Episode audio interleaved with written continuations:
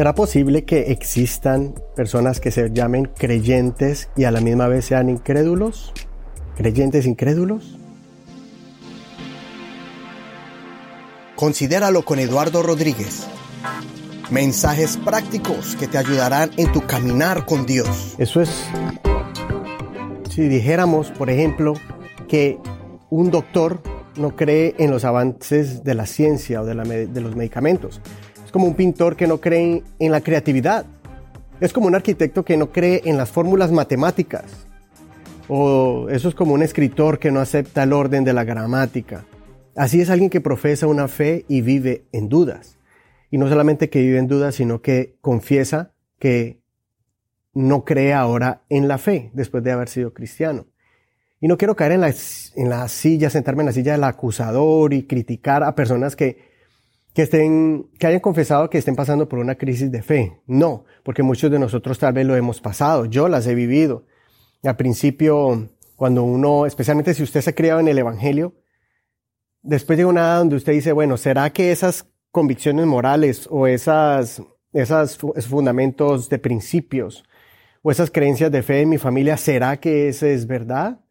Y llega uno en un caminar donde uno dice, ah, bueno, en el caminar con Dios dice, bueno, sí, al final uno dice, sí, Dios existe y Dios es veraz. Pero hay momentos donde cuando una persona se descuida o se distrae y deja que otras cosas le, le sean como influencia en su, en su fe, llega un punto donde el enemigo se aprovecha de ese punto y su corazón se puede dañar y se puede formar una maldad en su corazón que lo tire a la incredulidad. La Biblia dice en Hebreos que tengamos cuidado de que nuestro corazón no haya un corazón de incredulidad. ¿Por qué? Eh, bueno, se lo voy a leer literalmente. Dice en Hebreos 3.19. Perdón, dice Hebreos 3.12.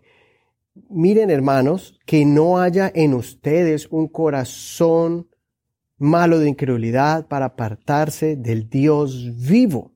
Es explícito, como lo dice la Biblia, de que tengamos cuidado de no apartarnos de ese Dios vivo, sino exhortémonos los unos a los otros cada día mientras se dice hoy, no sea que alguno de ustedes sea endurecido por el engaño del pecado.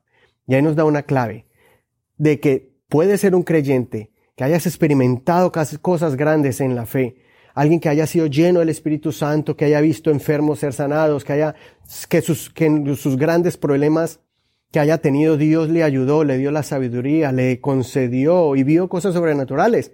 Y aún así, más adelante puede caer su corazón en, maldad, abrir su corazón de maldad, de incredulidad y apartarse del Dios vivo. Entonces sí es posible que hayan creyentes incrédulos. Una cosa es aquel que nunca fue creyente, sino que fue parte de una organización, de una iglesia, estuvo por allí, se involucró, pero nunca su corazón creyó. Y esas personas lo dicen claramente, yo nunca creí, siempre dudé. Pero otras personas que dicen, no, pues llegué a un punto donde dejé de creer.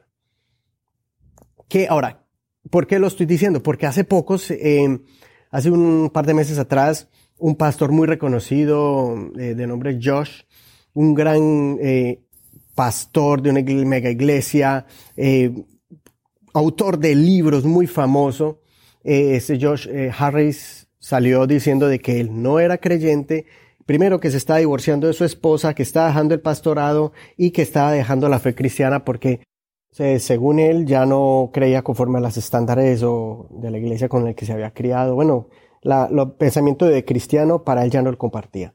Y aparte de eso dice que él aceptaba el, el, estilo de vida mm, homosexual, una, una forma de promiscuidad sexual, desorden sexual y todo eso. Entonces, muchas cosas influenciaron en él para que él llegara a ese punto de dejar todo tirado, no sé. Unos pueden decir, es que no era cristiano desde antes, pero para mí era un cristiano que llegó a un punto donde abrió su corazón para la incredulidad y se le dañó. Eh, otra persona, otro músico también del grupo de, mm, de este grupo australiano muy reconocido, Hilton, también salió diciendo que no creía en Dios o que tenía dudas más bien, que tenía dudas en Dios y lo hizo en público. Para mí, mi opinión personal era que él lo hubiera tratado con su pastor a nivel más íntimo, más personal, porque las cosas, la fe realmente es una relación con Dios, Dios y yo. pero pues él lo quiso hacer en público, puso cosas de ateos en sus redes sociales, eh, de agnósticos y también ponía cosas de, de frases de, de ateólogos, entonces como que, como debatiendo, como poniendo el tema, ¿no? Para ver qué opinaba la gente y, y bueno, dijo que tenía el apoyo de la gente, del pastor, que él todavía tenía un corazón con, con fe, pero que estaba pasando por una crisis. Bueno, el caso es que uno dice, estas personas cómo pueden pasar por estas eh, eh, crisis de fe siendo eminentes, teniendo esa posición social, eh, posición entre el cristiano, que uno piensa que ellos ya tienen la convicción de quién es Dios y todo eso. Bueno, muy aparte si comparte mis, mis puntos doctrinales o no, pero pues se hacen llamar cristianos, ¿no? En general. Y uno dice, bueno, cualquier persona puede pasar por allí, ¿no? Y lo estoy tomando, lo estoy diciendo porque la, la, las, los, los medios de comunicaciones gustaron eso como, wow, mira, estos cristianos alejándose de la fe y como quien dice, influyendo más hacia aplastando a los cristianos, ¿no? Especialmente en los Estados Unidos, que ahorita los medios de comunicación están en contra de todos los valores cristianos y ven a los cristianos como locos o, o como, o como gente demente y como gente ignorante. Entonces, claro, les hicieron fiesta y los pusieron en las primeras planas. Eh, pero si no, ellos no ponen casi las personas que han sido transformadas de la homosexualidad, de la prostitución, de las drogas, del alcoholismo, de familias que estaban destruidas y que Dios las restauró. Eso sí no ponen. ese es mi punto, ¿no? De cómo es escándalo. Entonces, para no, y muchas personas tal vez hasta se confundieron, muchos cristianos hasta siguieron su ejemplo y dijeron, no, sí, se apoyaron ahí para realmente también alejarse del camino de Dios o muchas, muchos agnósticos decir, mira, vean, estos cristianos, líderes, si ellos son así, ¿cómo serán los demás, no? Entonces hay una crisis de fe y yo pienso que muchas veces es por descuido espiritual, por falta de, de, muchas cosas. Pero hay unos puntos que yo digo en general, sea cristiano, pastor, sea ministro, sea músico, cualquier cristiano, si se descuida, como le dice la Biblia, porque dice, tenga cuidado de que su corazón no caiga a, algo malo, como lo, di, lo acabamos de leer, que su corazón sea parte, que tenga cuidado que su corazón se encuentre algo malo. Y eso malo se llama incredulidad, la incredulidad, para apartarse del Dios vivo. ¿Cómo puede caer la incredulidad? Una cosa es que yo pase por una crisis de fe y otra cosa es que yo pase a la incredulidad. ¿Cómo puede pasar mi crisis de fe que después la puedo afirmar con conocimiento, afirmar con, con, con un consejo o después de que pase una prueba? ¿Cómo la puedo afirmar? sin que caiga a la... A, ¿qué, me, ¿Qué es lo que me puede guiar hacia la incredulidad? Son unos puntitos que yo puedo llamarlos internos, eh, externos o internos, o visibles o invisibles. Vamos a llamarlo así, cosas que son visibles o cosas invisibles. Cosas visibles que yo puedo dejar de hacer, que me pueden guiar a, mi, abrir mi corazón a la incredulidad y apartarme del Dios vivo, es dejar cosas básicas como la oración. La Biblia dice orar sin cesar. Orar es hablar con Dios y meditar en la oración es escuchar lo que Dios quiere hablar a mi corazón. Entonces la oración y la meditación es importante y que lo podemos descuidar fácilmente con una vida tan afanada que andamos. Y lo puede hacer cualquier pastor, ministro, cualquier religioso puede dejar de orar por ocuparse en, otras cosas. Precisamente en el ministerio puede dejar de orar. La desconexión de hablar con Dios y escuchar la voz de Dios es algo vital. Otra cosa es la lectura bíblica. La Biblia dice que toda escritura es inspirada por Dios y útil para corregir, para redarguir en justicia. Creo que está en 1 Timoteo 3.16 o 2 Timoteo 3.16. Está ahí en Timoteo 3.16. Dejando, eh, la lectura bíblica es tan importante porque ahí están los bases inamovibles, cosas eternas que nos van a ayudar a para ser un mejor cristiano, para conocer más la mente de Dios que es tan profunda e infinita, y los planes de Dios. En ejemplos que la Biblia dice que todos esos fueron escritos para nosotros. El apóstol Pablo dijo en Corintios que todo eso está escrito, lo que lo pasó a los israelitas y en el pasado a otros personajes bíblicos, para enseñarnos a nosotros, tanto los ejemplos buenos y los no buenos, las acciones buenas y las que no, no son buenas para que aprendamos de ellos.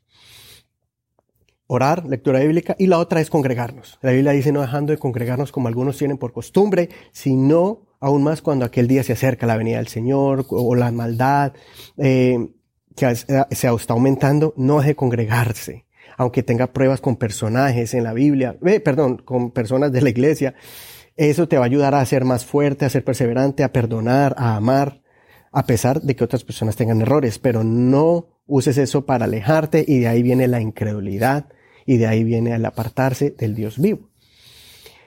Entonces, esas son las cosas que yo digo prácticas eh, visibles. Hay otras prácticas que son invisibles, que son hábitos, que son cosas del corazón y del carácter, que si no las tratamos, nos pueden alejar del Dios vivo. Por ejemplo, el orgullo y la altivez te aleja del Señor.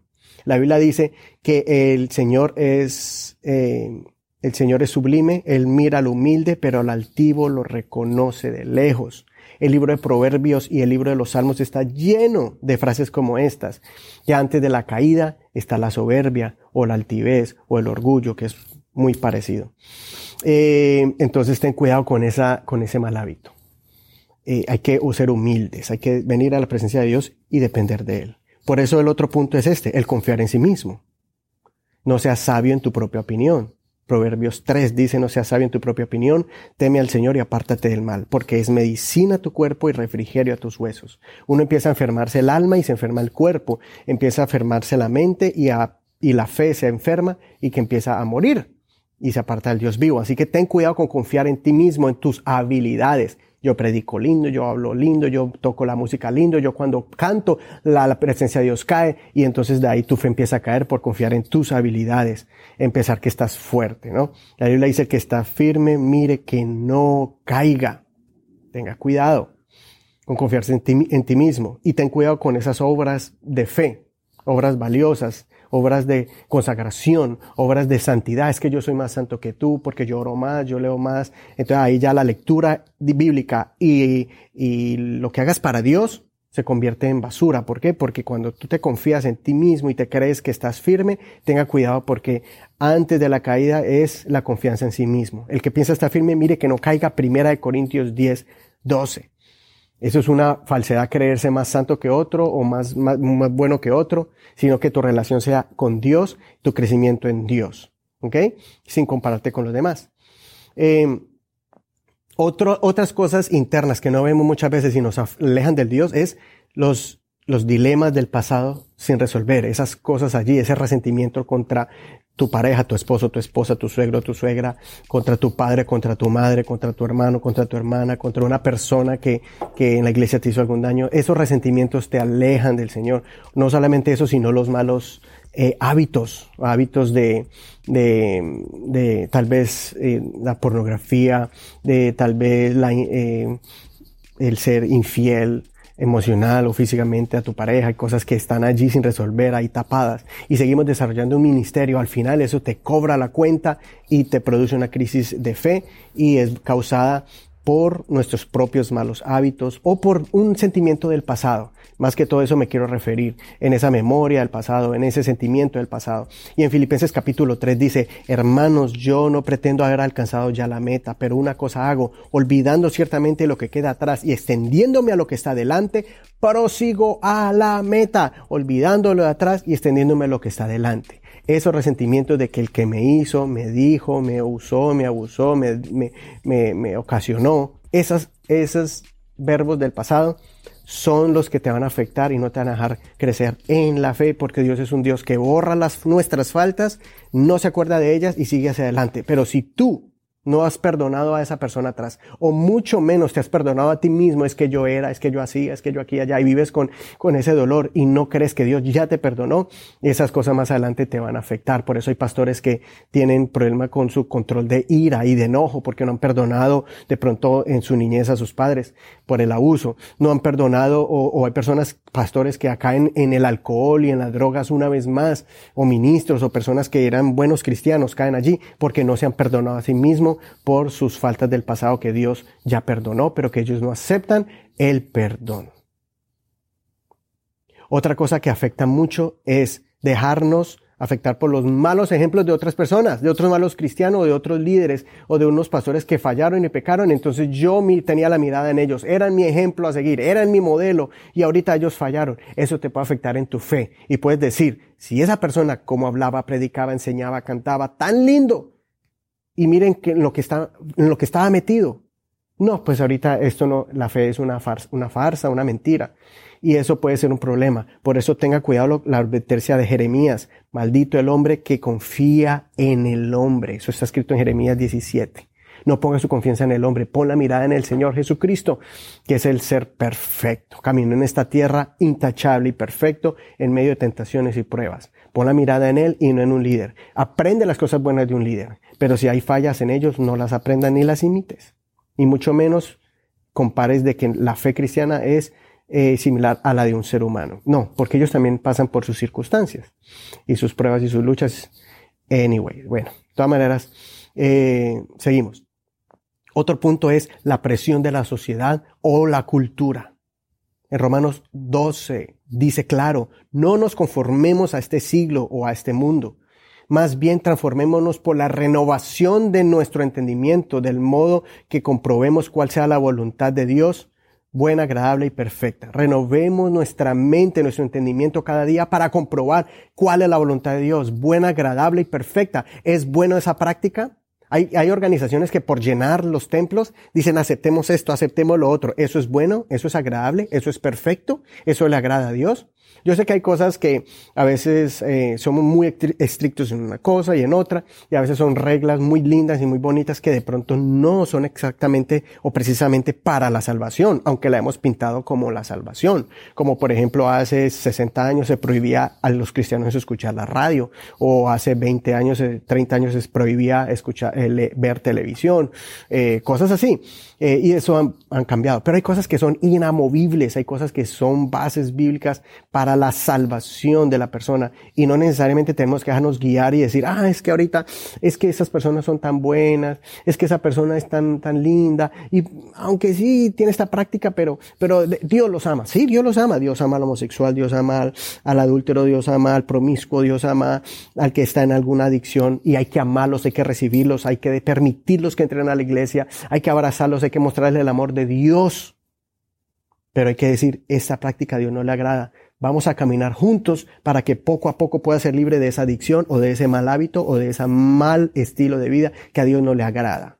Es duro, es difícil porque todos vamos a tener un lado débil, pero tú y yo vamos a caminar juntos. Y como dice el apóstol, el apóstol Pablo a los Corintios, antes ustedes eran ladrones, estafadores, eh, eh, afeminados, eh, antes eran adúlteros, eran promiscuos, antes se echaban con varones, hombres con hombres. antes éramos todo eso. Eh, eh, eh, asesinos, envidiosos, todo en una misma categoría. Pero el apóstol Pablo dice, pero ya no, ahora, ahora somos lavados, justificados, perdonados, santificados por la palabra de Dios. ¿Sí ve? Entonces Dios es el que hace esa obra, no aceptando el estilo de vida, sino la, esa alma que necesita conocer el camino verdadero.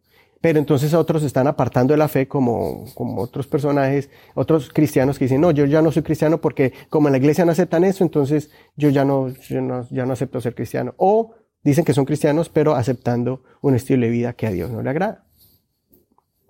Por eso en 2 Timoteo dice, en el capítulo 4, que muchos no soportarán la sana doctrina, sino que teniendo comezón de oír, se amontonarán para sí mismos maestros conforme a sus propios deseos, conforme a sus propias pasiones entonces, es el problema. Es la pasión, no es una convicción clara, eh, lógica, bíblica, no, ahora es por las pasiones. Yo quiero una iglesia donde me acepten así, así, así, así, así, así, así, con este estilo de vida, eh, con estos hábitos. Entonces, ese es el problema, ¿no? Eh, otra cosa, otro punto, el último punto es este, y muy, muy, muy común, es saturarse de compromisos.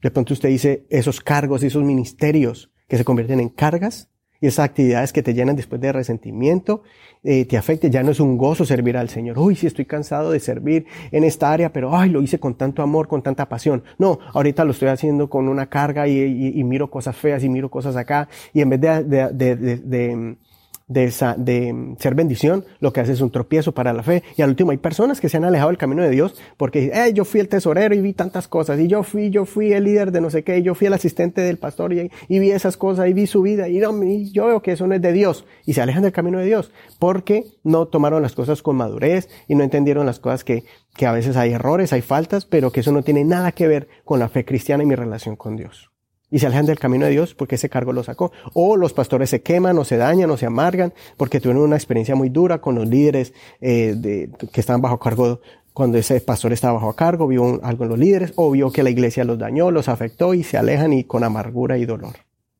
Tenga cuidado de saturarse con cosas que te alejen del camino de Dios. Como Marta, Dios le dijo a Marta, no, estás afanada, pero María ha escogido la mejor parte. Y eso es lo necesario Eh, hay que servir al Señor, pero más que servirle, hay que sentarse a escucharlo. Así que yo te aconsejo, sea lo que sea, recuerda que esta fe crecerá y será más fuerte a medida que permitamos que el Espíritu Santo nos guíe. No nos dejemos influenciar por agentes externos o internos. No te dejes influenciar por lo que mires a tu alrededor, por lo que otras personas hagan o por lo que adentro tú pienses en tu propia opinión. Más bien, mira, escucha la voz de Dios, camina paso a paso sin correr. Si te toca ir despacio en, una etapa de tu vida, hazlo, no corras. Si te toca hacer una pausa en tu ministerio en, o en esos cargos, para enfocarte en Dios, hágalo para sanar, para tener de pronto a alguien que esté a tu lado. O siga sirviendo a Dios, pero busque ayuda, busque alguna persona sabia que te ayude a resolver esos problemas, esos pensamientos del presente, o esos sentimientos del pasado, o esos temores hacia el futuro. Considera lo que te digo, Dios te da entendimiento en todo y camina, camina consistente. A veces puedes ver, a veces no puedes ver, pero puedes escuchar la voz de Dios. A veces no puedes escuchar la voz de Dios, pero puedes sentir su mano a veces se puede sentir solo, pero recuerda que el Señor está contigo donde quiera que vayas. Y también no solamente el Señor, sino tu amigo Eduardo. Puedes comunicarte conmigo en WhatsApp, puedes comunicarte conmigo en Facebook, puedes comunicarte conmigo en, por correo electrónico, en el Messenger, así como algunas personas ya lo han hecho y yo he podido darles un consejo. Eh, he tratado de darlo lo mayormente objetivo y con la palabra de Dios, pero también puedes buscar a otra persona que te ayude a superar y a levantarte una vez más o afirmar tu fe. Ahí está mi WhatsApp, el signo de más, ponga el número 1 y después 306-203-1649. ¿Tienes alguna pregunta o algún consejo? O si necesitas alguna eh, reseña bíblica que te pueda ayudar y fortalecer en la fe. O en, Instagram también, puedes buscar allí. Bueno, por diferentes maneras o en el correo electrónico puedes escribirme en a consideralo.blog, consideralo.blog arroba gmail, gmail.com. Una vez más, nos vemos la próxima semana. Gracias por tu apoyo, gracias por haberme esperado en este tiempo, en esta pausita. Gracias por preguntar acerca de mi bebé, por estar pendiente de mí, de mi familia. Y nos vemos en el próximo episodio con ayuda de Dios, con otro consejo para considerar. Y el próximo episodio también va a estar bueno. Eh, vamos a tener un tema interesante, así que no te lo pierdas. Un abrazo, bendiciones de Dios para ti. Chao.